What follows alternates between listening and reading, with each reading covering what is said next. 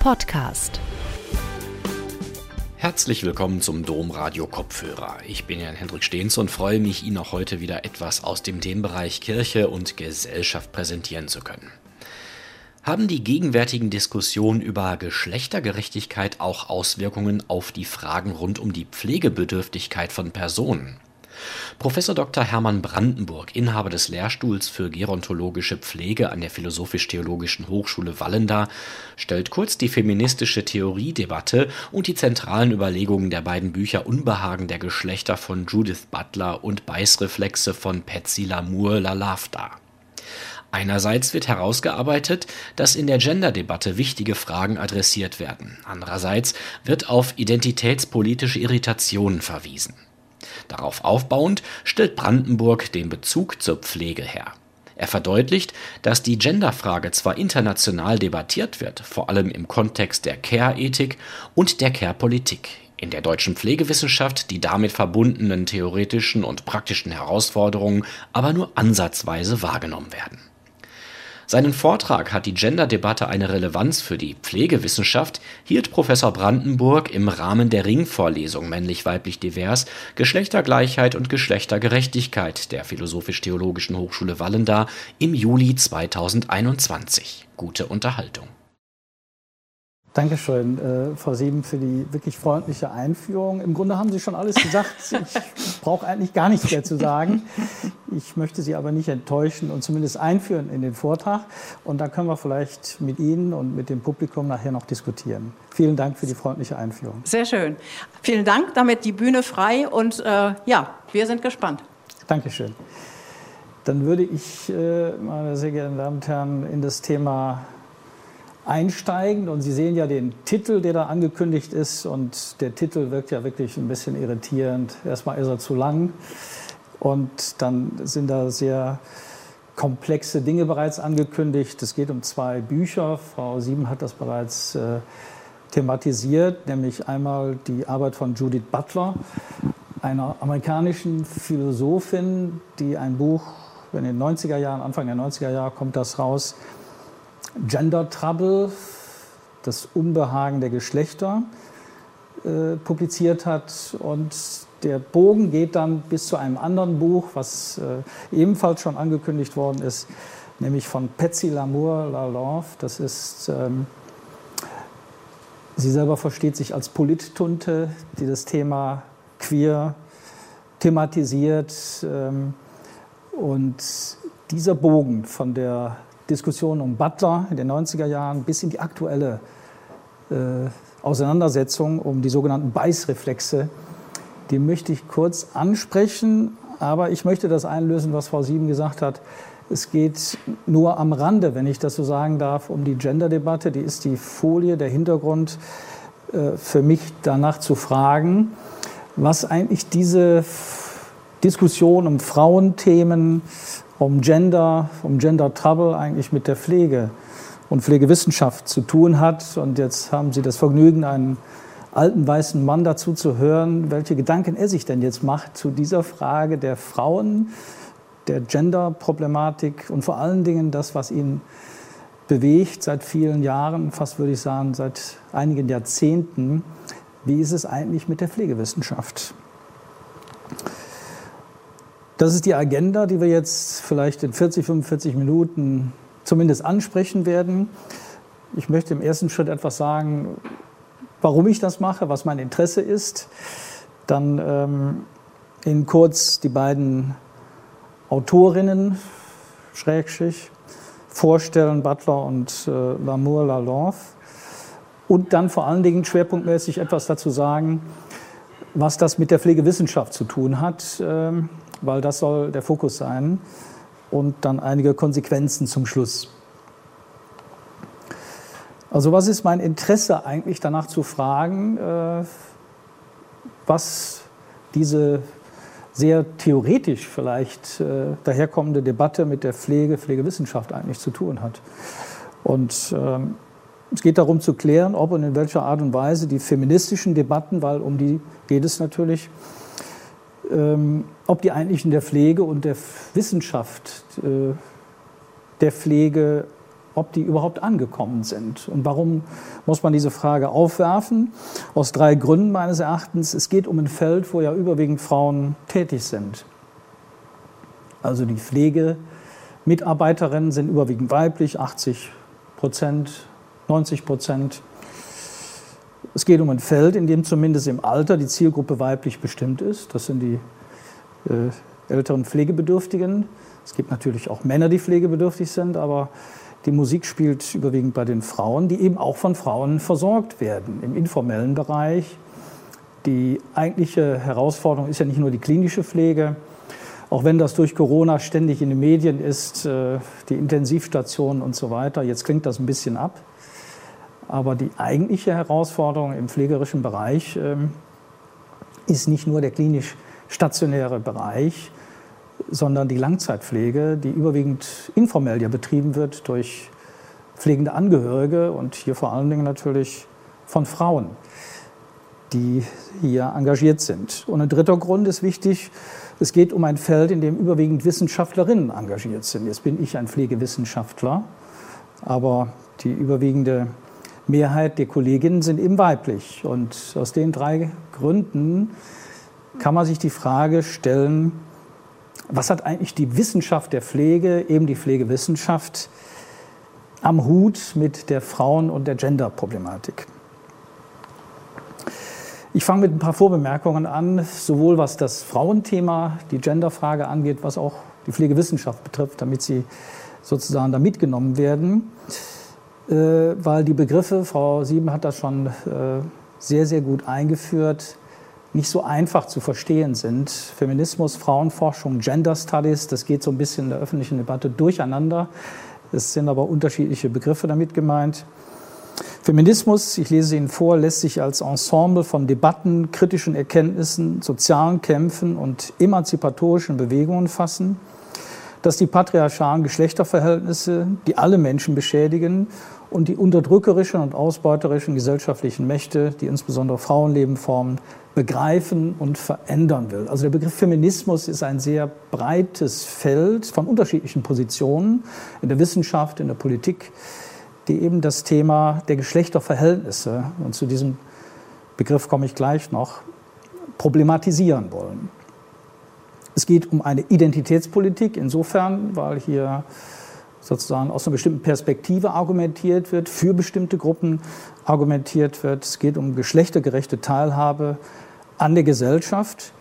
Und jetzt kommt ein Satz, der in der Queerdebatte wahrscheinlich schon den ersten Aufschrei provozieren wird. Wir müssen sagen können, was eine Frau ist und wo sie benachteiligt ist. Also wenn ich kämpfe für die Frauen, versetze mich jetzt mal in die Rolle eines Feministen, es gibt auch männliche Feministen, da muss ich sagen können, was ist denn eigentlich das Subjekt, das hier unterdrückt wird?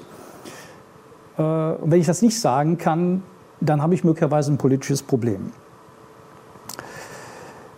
Also wir halten im ersten Schritt mal fest, es geht um ein Ensemble von Diskursen und Debatten, die sich mit dem Thema Geschlechtergerechtigkeit auseinandersetzen. Zweite Vorbemerkung, Frauenforschung.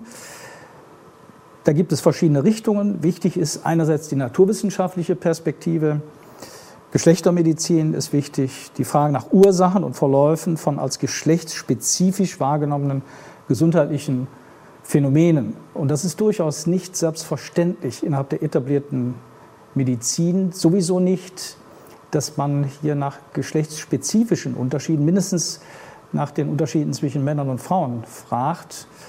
Die Kollegin Sirsch hat ja beim letzten Mal vorgetragen und da sehr deutlich gemacht, dass vieles in der Forschung sozusagen von den Stichproben, die wir kennen, von den Personen, die untersucht worden sind, sozusagen den männlich weißen Durchschnittsmenschen im Blick haben und da geraten andere Perspektiven unter die Räder. Unter anderem auch die Frauenthematik. Also einerseits der Strang innerhalb der naturwissenschaftlichen Forschung, vor allen Dingen der Medizin, das Thema Frauen, Frauenkrankheit in Anführungsstriche, geschlechtsspezifische Fragen ernst zu nehmen und im sozialwissenschaftlichen Kontext die Frage nach der Frauenforschung seit den 80er Jahren. Da geht es um Mehrfachbelastung, Thema Intersektionalität.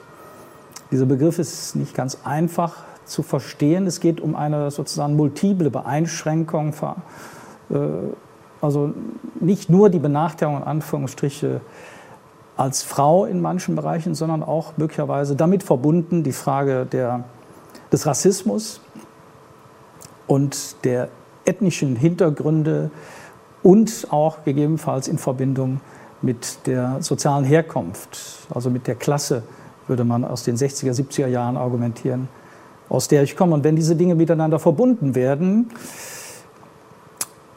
die Geschlechtsfrage, der Rassismus und die Klassenfrage, da haben wir es möglicherweise mit einer Mehrfachbenachteiligung, mit multiplen äh, Herausforderungen zu tun und die werden im Kontext der Intersektionalität sozialwissenschaftlich erforscht. Es geht um empirische Forschungsrichtungen, die sich mit der Frage der Gesundheit, Thema Geschlechtermedizin und sozialer Benachteiligung von Frauen auseinandersetzen und an der Sex-Gender-Differenz ansetzen. Also erster Punkt war Feminismus, zweiter Punkt war Frauenforschung und dritter Punkt die Gender Studies. Ein Begriff, der vielleicht auch in der breiteren Öffentlichkeit mittlerweile angekommen ist. In gewisser Weise schließen sie an an Judith Butler.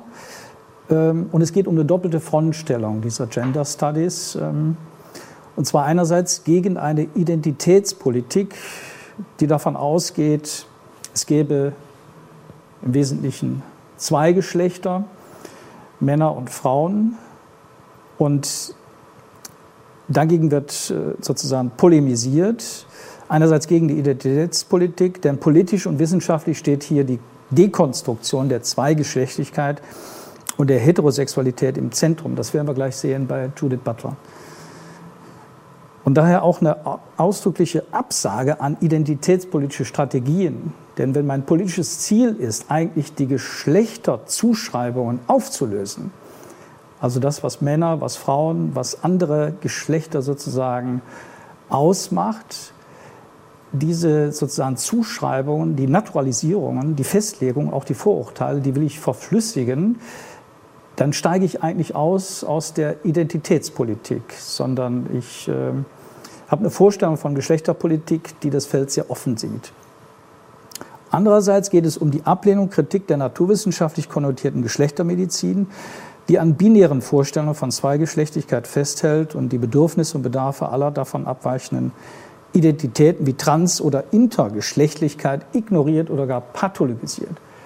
Und meine sehr geehrten Damen und Herren, es ist ja noch nicht so lange her, dass wir in der Medizin, in der Geburtshilfe, in vielen anderen Bereichen eigentlich nur zwei Geschlechter kannten. Und wenn das, was wir dort gesehen haben, davon abgewichen ist, dann wurde operiert.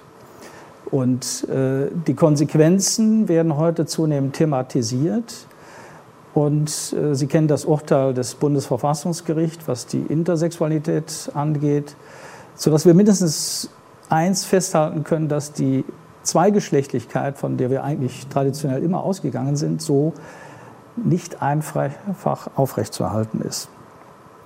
Also Feminismus, Frauenforschung und Gender Studies machen das Thema auf, um das, was Frau ist, ebenfalls natürlich das, was der Mann ist, problematisieren, also die Zuschreibungen, die wir klassischerweise damit verbinden.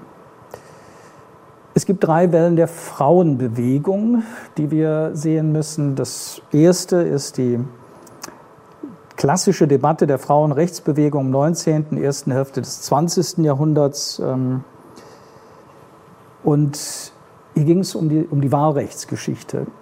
Und wenn Sie das verfolgen, selbst in Europa, nehmen wir mal die Schweiz, nehmen wir Appenzell, wir alle kennen ja den Käse, und in diesem Teil der Schweiz ist das Wahlrecht für Frauen erst in den 90er Jahren, also etwa vor 30 Jahren, Wirklichkeit geworden. Das hat verschiedene Gründe, auch die Frauen haben zum Teil dagegen opponiert.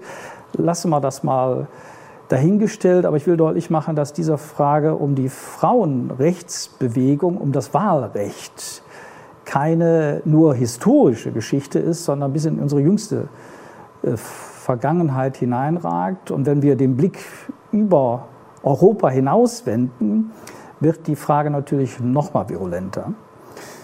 Also das eine war die Frage nach der Frage des, des Rechts, der Gleichstellung, des Wahlrechts vor allen Dingen. Zweite Welle die Frage nach der Differenz, also unterscheiden sich Männer und Frauen.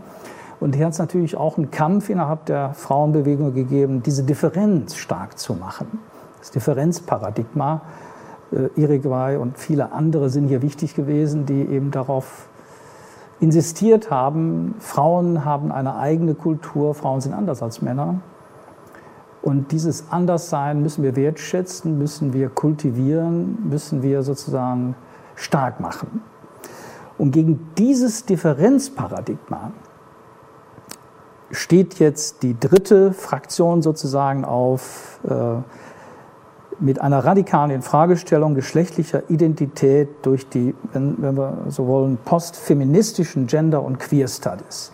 Weil es hier darum geht, sozusagen Geschlechtlichkeit und vor allen Dingen die Binarität Mann, Frau, diese sozusagen Festlegungen zu verflüssigen, zu dekonstruieren, auseinanderzunehmen. Die dritte Welle. Und in dieser dritten Welle befinden wir uns und das macht manche Diskussionen mindestens herausfordernd. Ich habe jetzt drei Dinge gesagt, einführend zu dem Thema Feminismus, Frauenforschung und Genderfragen. Darüber könnten wir jetzt den ganzen Abend diskutieren. Das möchte ich nicht und das darf ich auch nicht, sondern ich muss zu meinem eigentlichen Thema kommen. Und das eigentliche Thema ist nicht die Genderfrage, sondern ist die Frage, was hat die Pflegewissenschaft eigentlich damit zu tun? Also die Wissenschaft, die sich mit dem Thema Pflege befasst und damit mit einem Feld ja beschäftigt, wo Frauen eine ganz zentrale Bedeutung haben.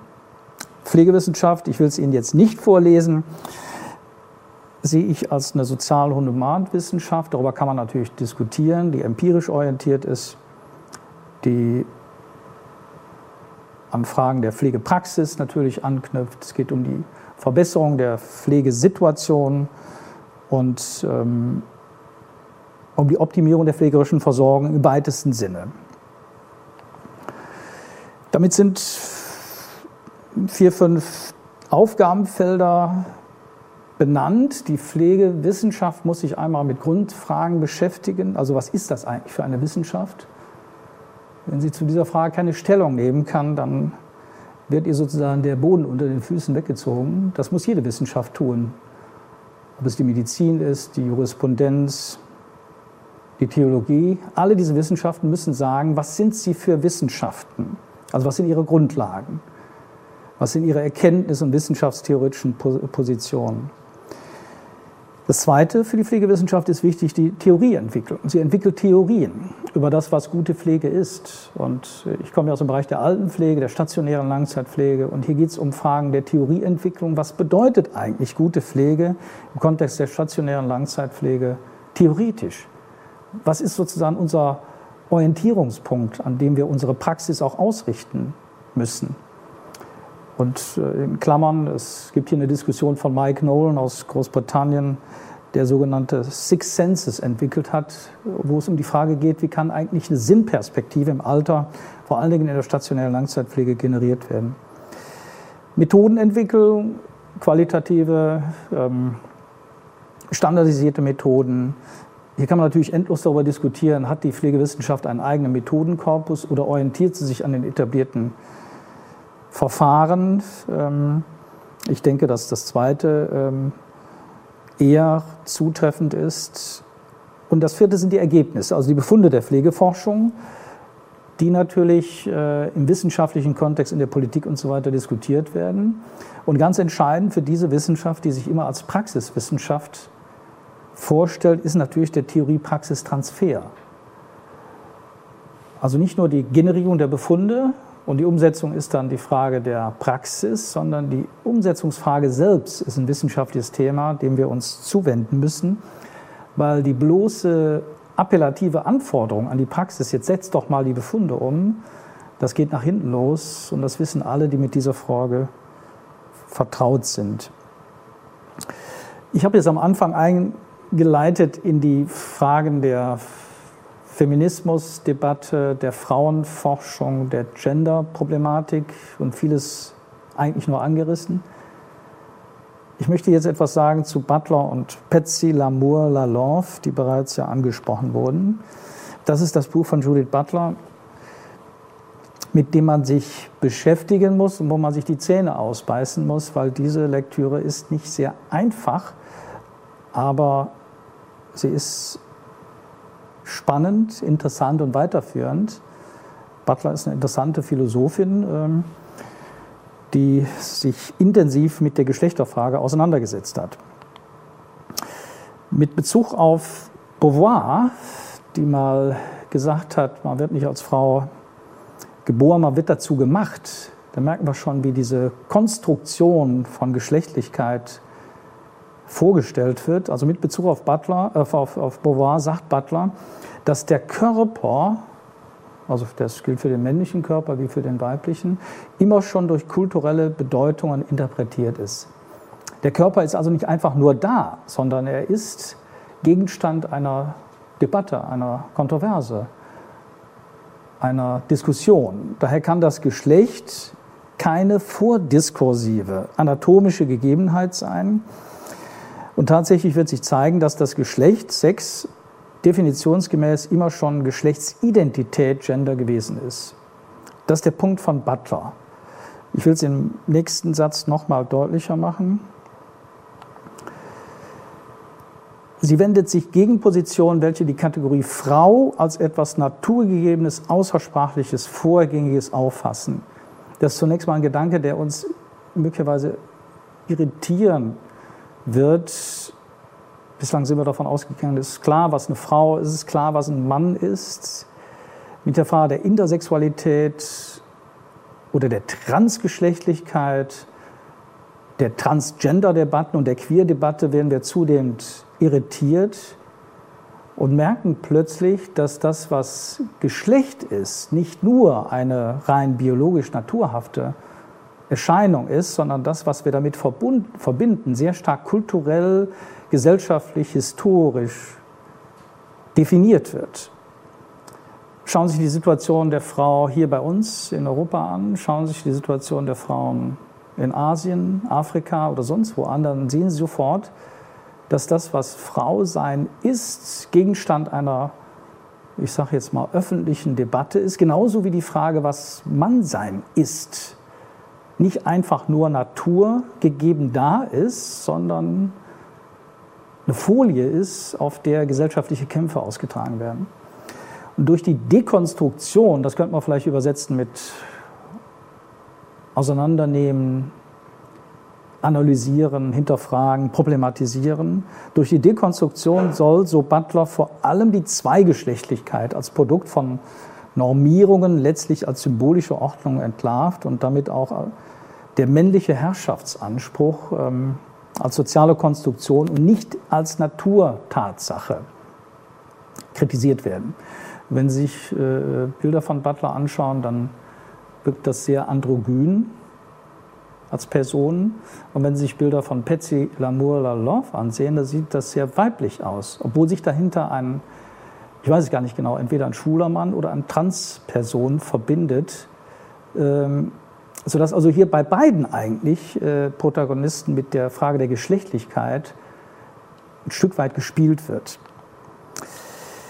Es ist ein Missverständnis davon auszugehen, dass Butler gezeigt habe, dass nicht nur das soziale, sondern das biologische Geschlecht konstruiert sei, dass also eine biologische Differenz der Geschlechter tatsächlich nicht existieren würde. Das würde sie gar nicht in Abrede stellen. Diese biologische Unterscheidung, die existiert natürlich. Die Frage ist aber,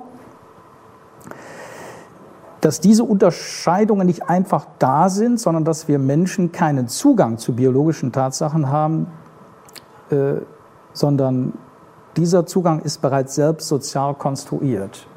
Das heißt also, wenn ich jetzt Geschlechtsmerkmale festlege, um Frauen und Männer sozusagen zu kennzeichnen, dann ist die Festlegung dieser Merkmale sozusagen eine soziale Definition. Es ist eine, eine Konvention, wie ich das. Ich kann diese Merkmale nehmen, ich kann auch andere nehmen. Das heißt, diese Naturhaftigkeit, die fällt nicht einfach vom Himmel. Das ist die schwierige Debatte der 90er Jahre und ich äh, gehe jetzt äh, auf die Beißreflexe ein. Wir sind jetzt äh, sozusagen 30 Jahre weiter und äh, befassen uns mit der Frage, wie denn jetzt äh, manche Diskussionen, ich würde mal sagen, etwas strange laufen.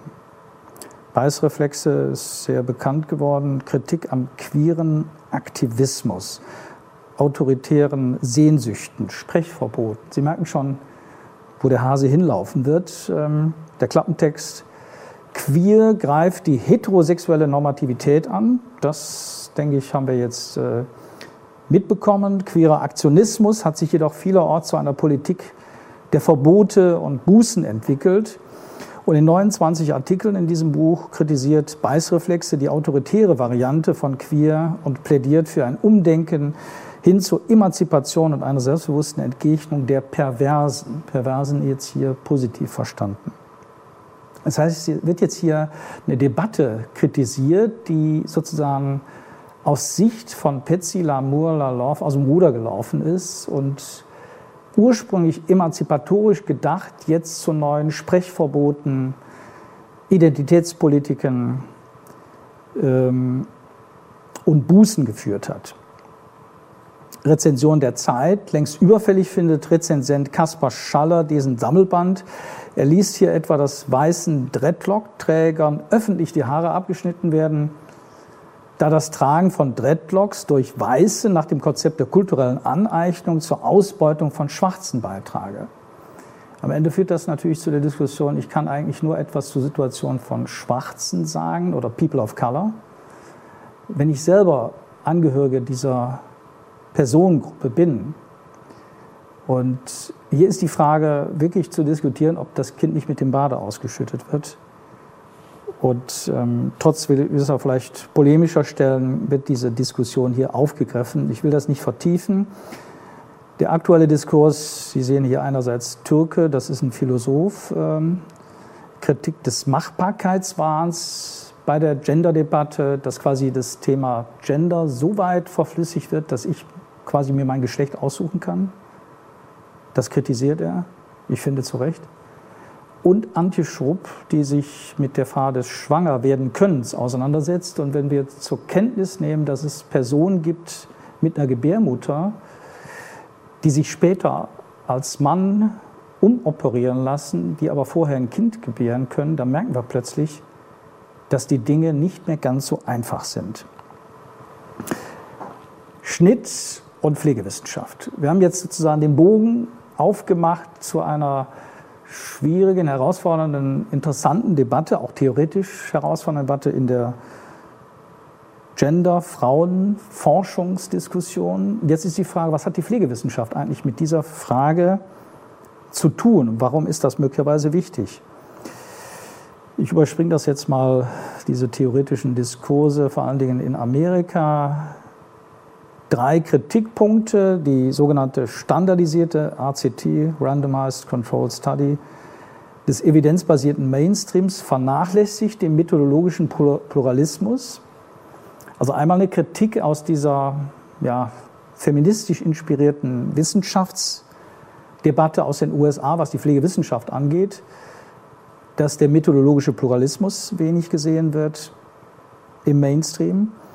Zweitens, dass die Umsetzung standardisierter Wissenszugänge den sozialen Kontext ignorieren würde, Machtfragen und Konfliktsituationen in Organisationen eher nicht thematisieren würde.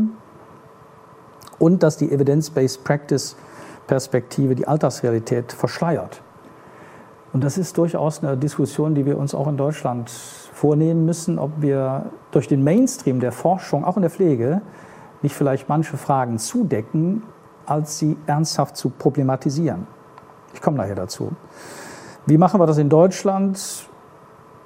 Ja, Beitrag von Mörs, Schäffer und Schnepp vor 20 Jahren, vor 10 Jahren, noch nicht so alt, ja, zu beschäftigt, äh, too busy to think, zu beschäftigt, um nachzudenken. Essay über die spärliche Theoriebildung der deutschen Pflegewissenschaft. Ich habe ja im ersten Teil sozusagen Gas gegeben mit einer sehr ambitionierten Theoriedebatte. In der Pflegewissenschaft jetzt, das ist meine Kritik, kommt diese, dieser Diskurs nicht wirklich an. Theoriebildung der deutschen Pflegewissenschaft eher spärlich.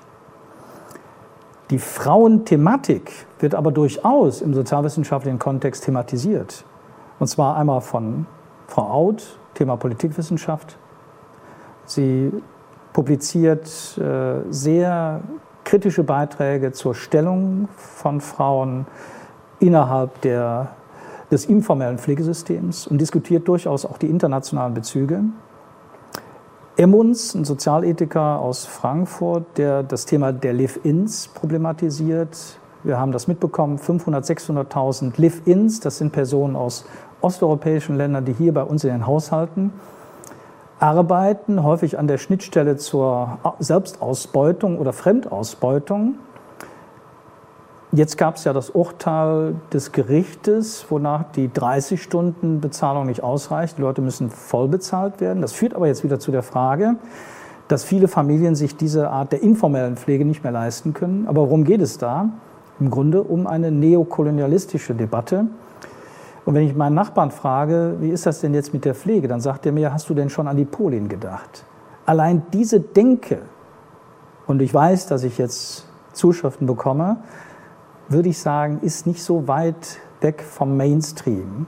Also wir sehen es fast als selbstverständlich an, dass wir Frauen in ihren 30er, 40ern, zum Teil älter aus osteuropäischen Ländern zu uns quasi in den häuslichen Kontext bringen, die werden bezahlt, sie werden besser bezahlt als in ihren eigenen Ländern, aber dennoch ist es eine Form von Neokolonialismus, den wir hier praktizieren und sind selbst nicht in der Lage, unser Pflegesystem so auszustatten, professionell, auch von der Laienpflege, von der Angehörigenversorgung, dass wir auf diesen, sage ich mal, Import nicht angewiesen sind. Weil in der Konsequenz führt der dazu, dass in diesen Ländern die entsprechenden Pflegeressourcen zum Teil erodieren will das nicht weiter vertiefen, aber ich will deutlich machen, jetzt kommt plötzlich der Hintergrund der Gender-Frauen-Thematik nochmal ganz anders rein, aber leider nicht in der Pflegewissenschaft. Also Thema Politikwissenschaft, Thema Sozialethik und Thema Organisationsethik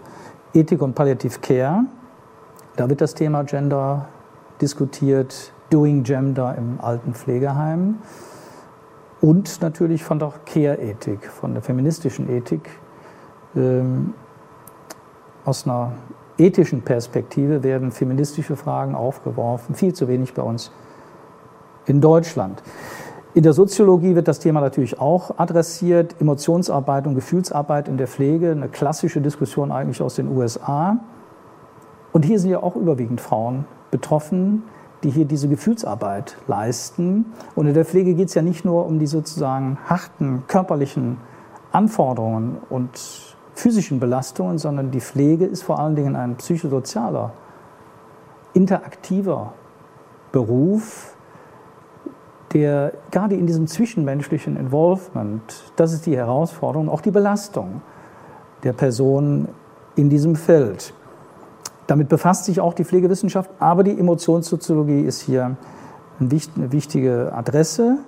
Und das Thema Geschlecht und Gesundheit wird seitens der Gesundheitswissenschaft und auch der Soziologie thematisiert, der Gesundheitssoziologie. Ich habe Namen dafür angegeben. Also mein, meine Aussage ist nicht, das wird nicht thematisiert in der wissenschaftlichen Debatte, aber die Pflegewissenschaft, die kommt da zu wenig vor. Und jetzt die Frage, was sind denn jetzt die Ursachen, dass das so ist? Was ist der zurück zu meiner Verwunderung, warum die Pflegewissenschaft da so spärlich aufgestellt ist. Ihr sieht in der Professionalisierung, Akademisierung des Frauenberufs ein wichtiges Ziel der Emanzipation des Pflegeberufs von ärztlicher Dominanz. Auch haben in den späten 80er Jahren relevante Protagonisten, Bartolomajczyk, Bischof Wanner, zu Geschlechterhierarchien gearbeitet. Und ebenfalls war die Pflegegeschichte anschlussfähig an den feministischen Diskurs. Aber warum wurden die entsprechenden Debatten in der Pflegewissenschaft nicht aufgenommen. Denn absurderweise waren die Protagonistinnen der ersten Stunde gar nicht so weit weg von dieser Frage und von einer kritischen sozialwissenschaftlichen Perspektive. Ein paar Namen sind ja genannt worden, aber die geht unter im Diskurs der letzten Jahrzehnte. Jetzt gibt es eine Arbeit von ähm, Frau Krampe, die ich kurz äh, darstellen möchte, eine Diskursanalyse. Ich gehe jetzt auf das methodische Design nicht ein. Interessant ist der Beginn, der Anfang der Akademisierung in der Pflegewissenschaft. Das interessiert jetzt die 80er, 90er Jahre die Etablierung auch der Pflegestudiengänge. Ergebnis? In diesem Zusammenhang ist, ist es auch zu verstehen, dass die Fragestellungen von Frauen andere sind als die von Männern. Soziologie, die sich mit Fragen beschäftigt, die Frauen stellen, gründet sich auf Werte und Perspektiven, die bislang von den meisten männlichen Wissenschaftlern nicht als wichtig angesehen wurden. Kein Wissenschaftler ist im Allgemeinen bereit, sich mit Fragen zu beschäftigen, die er als trivial, unwichtig, möglicherweise statussenkend betrachtet. Das ist sozusagen die Aussage von Ruth Schröck, einer der zentralen Protagonisten der Pflegewissenschaften der ersten Zeit. Sie hat äh, gigantische Verdienste, das ist nicht mein Punkt. Verneigung. Aber Sie merken sozusagen die Schlagseite, die hier eingenommen wird. Und Frau Krampe dazu, Hierin deutet sich eine Erklärung für die Auslassung feministischer wissenschaftlicher Ansätze bzw. der Frauen- und Genderforschung an. Sie wird als nicht wichtig angesehen, als statussenkend eingeordnet. Sie schien aus strategischen Gründen, wir sind in den 80er, frühen 90er Jahren, nicht opportun, die junge, sich erst herausbildende Pflegewissenschaft mit einer Nähe zur Frauenforschung zu entwerten oder zu belasten. Offensichtlich setzte sich diese Meinung in der weiteren Entwicklung des Diskurses als die relevante durch. Das heißt, also am Anfang war man durchaus mit dieser Frage beschäftigt, aber eigentlich galt die Frauenfrage, die Genderforschung, die Anschlüsse an diese Fragen als Statusdenken, nicht Mainstream opportun. Also durch die Beschäftigung mit Ansätzen der Frauenforschung, ähm, die wurden dem Kalkül äh, geopfert, in dem von der männlich dominierten Medizinforschung geprägten Gesundheitssektor an Drittmittel zur Finanzierung von Pflegeforschung zu kommen, erscheint angesichts der Benachteiligung von Frauenforschung auch in anderen Wissenschaftsgebieten logisch. Weniger überzeugend ist diese strategische Erklärung jedoch für die Debatte um die inhaltliche Ausgestaltung der an den Hochschulen betriebenen Pflegewissenschaft, die zumindest da, wo sie in sozialwissenschaftlichen Fachbereichen integriert wurde, mit einigem Verständnis hätte rechnen können. Die Frage, ob und inwieweit es sich bei der Ausgrenzung auch um die mehr oder weniger bewusste Übernahme eines männlich definierten Idealtypus von Wissenschaft handelt, die Frauen also in der Durchsetzung eines Diskurses zur Emanzipation von der Ärzteschaft eben genau die Regeln des Medizindiskurses befolgen, lässt sich am ehesten in der Feinanalyse einiger zentraler diskursiver Knoten aufzeigen. Ich gehe da nicht ins Detail, aber da sagt sie etwas zu der Modernisierung des Frauenberufs, weg von der weiblichen Konstruktion der Pflege als Liebesdienst mit unzureichender Qualifikation und geringem Status hin zu einem professionellen Beruf. Die veränderte Morbiditätsstruktur, der immer wieder währende Rekurs auf die demografische Entwicklung, die ökonomischen Erfordernisse, also die Verbindung von Pflegewissenschaft und der Gedanke, wir müssen sozusagen äh, das Thema Qualität, ökonomische Entwicklung auf die Agenda nehmen, zur Kostensparung, Kostensenkung beitragen und so weiter. Das heißt Professionalisierung, Verwissenschaftlichung der Pflege, aber innerhalb des Mainstreams. Ergebnis also im Diskurs erscheint die Gegenüberstellung von Wirtschaftlichkeit und Pflegepraxis oft als ein Gegensatzpaar, wobei erstere das rationale Prinzip präsentiert und das zweite das irrationale. Zusammenfassung also, es zeigt sich, dass eine Entfeminisierung des Pflegeberufs ein zentrales Anliegen dieser Phase der Akademisierung darstellt. Es wurde nicht über die Frage der Frauen, der Gender-Thematik diskutiert. Und zwar ausgerechnet in unserer Disziplin, meiner eigenen Disziplin, spielt, das sage ich jetzt als alter weißer Mann, die Frauenfrage keine Rolle. Ich weiß, dass ich jetzt gesteinigt werde. Aber diese Provokation muss sein. Warum eigentlich nicht? Wir haben, ich habe es ja am Anfang auch gezeigt, dass wir uns notwendigerweise mit dieser Frage auseinandersetzen müssen. Aus dem Frauenberuf sollte endlich ein normaler Beruf gemacht werden, um den sich von den vielfältigen Abhängigkeiten und Unterdrückungsmechanismen zu befreien, die den Beruf in der Vergangenheit geprägt haben und so weiter. Eigenständige Profession. Jetzt ist die Frage, was hat das für eine Konsequenz? Was bedeutet das? Ich überspringe das jetzt mal, die Debatten von Alexandra Manzai, die sich mit der Thematik befasst hat, sehr kritisch, auch in der Queer-Debatte nicht wirklich anerkannt ist.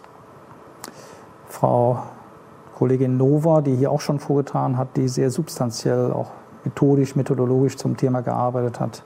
Theorieentwicklung in der Pflegewissenschaft. Und ein Buch, eine Perspektive, mit dem wir uns näher beschäftigen wollen. Ich überspringe das jetzt, weil mir die Konsequenzen wichtig sind und dass wir noch ein bisschen diskutieren können. Schluss. Die Lehren. Also ich habe jetzt sozusagen das Feld aufgemacht, im ersten Teil sehr viel zu Frauen, Genderfragen gesagt und deutlich gemacht, das ist ein Feld, was kompliziert ist, irritierend und herausfordernd. Im zweiten Teil habe ich deutlich gemacht, Pflegewissenschaft befasst sich mit sehr relevanten Fragen, wichtigen Fragen, aber eben die Frauenthematik ist sozusagen irgendwie ausgeblendet worden, weil das nicht in den Mainstream passte.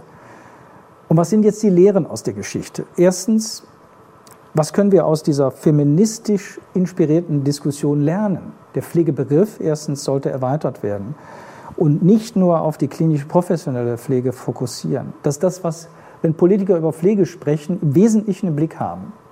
Und auch wenn sie die medialen Debatten verfolgen, geht es im Wesentlichen um professionelle klinische Pflege. Es geht um Care-Arbeit aber, das heißt um Sorgearbeit, die mehr umfasst. Ist die Frage, wie breit man das Feld auffasst, darüber können wir diskutieren. Aber das Feld der Pflege muss breiter gefasst werden. Und damit sind wir dann auch in den Bereichen, die gering oder gar nicht oder kaum entlohnt werden. Damit öffnet sich, wenn wir den Blick von der klinischen Perspektive etwas weiten, ich will die jetzt nicht in die Tonne treten, das ist nicht mein Thema, sondern ich will die, die Perspektive nur weiten, der Blick auf ein gesellschaftliches Feld der Reproduktionsarbeit, der Frauenarbeit. Und dieser Blick auf das gesellschaftliche Feld, das brauchen wir. Nicht immer nur den klinischen Blick auf professionelle Pflege. Und wo, wo sind die Profis jetzt auf den Intensivstationen Thema Covid. Ja, das ist wichtig. Ich will das nicht in Abrede stellen. Aber wenn wir den Blick weiten, dann wird uns deutlich, dass die Pflege eine gesellschaftliche Herausforderung ist. Ich habe eben von den 600.000 Live-Ins berichtet. Ich habe eben davon erzählt, dass wir es nicht schaffen, in Deutschland diese Herausforderung mindestens adäquat zu bewältigen, sondern in so einer komischen Mischung uns bewegen und hier keine richtige Vision entwickeln können. Also einmal den Blick weiten, damit die Problematik deutlich wird. Und das Zweite ist methodisch-wissenschaftliche Anregungen. Der Mainstream ist standardisiert, angewandte Forschung. Und durch die feministische Debatte können wir lernen, dass wissenschaftlich-methodisch mehr Gas gegeben werden muss, gerade in der Pflegewissenschaft. Also nicht nur was die Themen angeht, Rassismus, Armut, Unterdrückung, sondern auch methodologisch, methodische neue Perspektiven. Und hier denke ich an das, was ich da unten geschrieben habe, partizipative Forschung. Das sehe ich in den Sozialwissenschaften kommen, nicht in der Pflegewissenschaft. Warum nicht? Wir befassen uns mit der Frage von Demenz. Wir befassen uns mit der Frage, was wollen die Betroffenen? Was sind die Bedürfnisse der Betroffenen und so weiter. Aber wir tun uns schwer, methodisch, methodologisch Innovationen zu realisieren, die die Erkenntnisse der partizipativen Sozialforschung angemessen berücksichtigen. Warum? Weil wir nach wie vor nach dem Mainstream schielen und der Mainstream an der Frage der Partizipation der Betroffenen nur sekundär interessiert ist.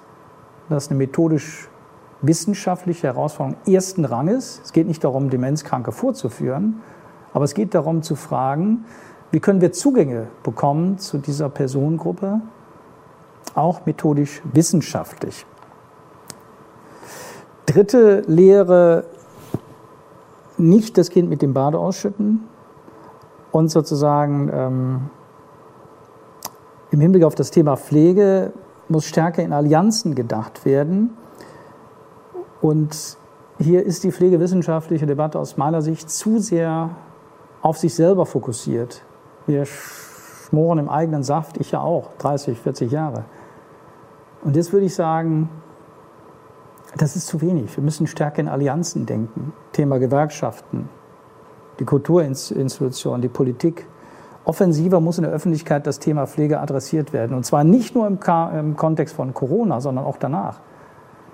Und dazu gehören auch Allianzen mit Kulturinstitutionen, Theater, Film, mit Politik. Und zwar nicht nur Berufspolitik, sondern das Thema Pflege in den politischen Diskurs adäquat einzuspeisen, nicht nur als sozusagen Thema der Lösung eines Versorgungsproblems. Care-Ökonomie, äh, Winkel, da habe ich angesprochen, kurz angedeutet, ähm, dass wir das Kind nicht mit der Bade ausschütten, denn nicht nur der Hinweis auf die Beißreflexe soll deutlich machen, dass in manchen queer-feministischen Debatten die Grenzen des rationalen Diskurses überschritten werden. Ich habe das ja eben auch thematisiert mit den Sprechverboten. Meine Position, Pflegewissenschaft bleibt Wissenschaft. Eine Politisierung im Hinblick auf das Gender-Thema ist kritikwürdig. Ich weiß, dass ich mich jetzt auf dünnem Eis bewege. Ich habe diese Forschungsperspektive eben stark gemacht und jetzt fahre ich ein Stück weit zurück. Das muss ausgehalten werden. Dieser schmale Grad zwischen Befruchtung des Mainstreams, der Pflegewissenschaft jetzt durch die Genderfrage, aber nicht die Inkorporierung, das muss ausgehalten werden. Ich komme zum Schluss. Wir haben dann noch ein bisschen Zeit zur Diskussion. Ich zitiere mal Strohmeier, DFG-Präsident, ehemalig, glaube ich. Wissenschaftliches Wissen ist revisionsoffen auf falsifikatorische Selbstüberholungen hin angelegt. Das ist ein Satz, der schwierig ist und der macht es uns auch in Corona-Zeiten schwierig, über Wissenschaft nachzudenken. Wir denken immer, Wissenschaft bringt endgültige Ergebnisse und jetzt kriegen wir plötzlich vorgeführt, dass das ein Reflexionsprozess ist, dass sich die Dinge ändern und äh, dass wir mit neuen Fragen immer wieder neue Probleme aufwerfen. Forschung erzeugt also vorbehaltliche Erkenntnis, keine absolute Erkenntnis. Die absolute Erkenntnis, das mag etwas sein für die Theologen, aber nicht für die Empirie. Und die darf nicht jeder Form des Weisheitswissens äh, verwechselt werden, mit jeder Form des Weisheitswissens verwechselt werden, welche zwischen Erkenntnis und Normativität, zwischen Wissen und Werten, zwischen epistemischem und axiologischem nicht zu unterscheiden weiß. Allerletzter Satz von Ernst Bloch, der mal gesagt hat, nur der Dumme weiß nicht, dass die Medaille zwei Seiten hat. Das wichtigste Buch ist Prinzip Hoffnung. Man muss ins Gelingen verliebt sein, nicht ins Scheitern. Ich danke Ihnen und freue mich auf Ihre Fragen und weiß, dass Frau Lieben mich jetzt hier herausfordern wird. Herzlichen Dank. Domradio Kopfhörer. Weitere Informationen finden Sie auf domradio.de.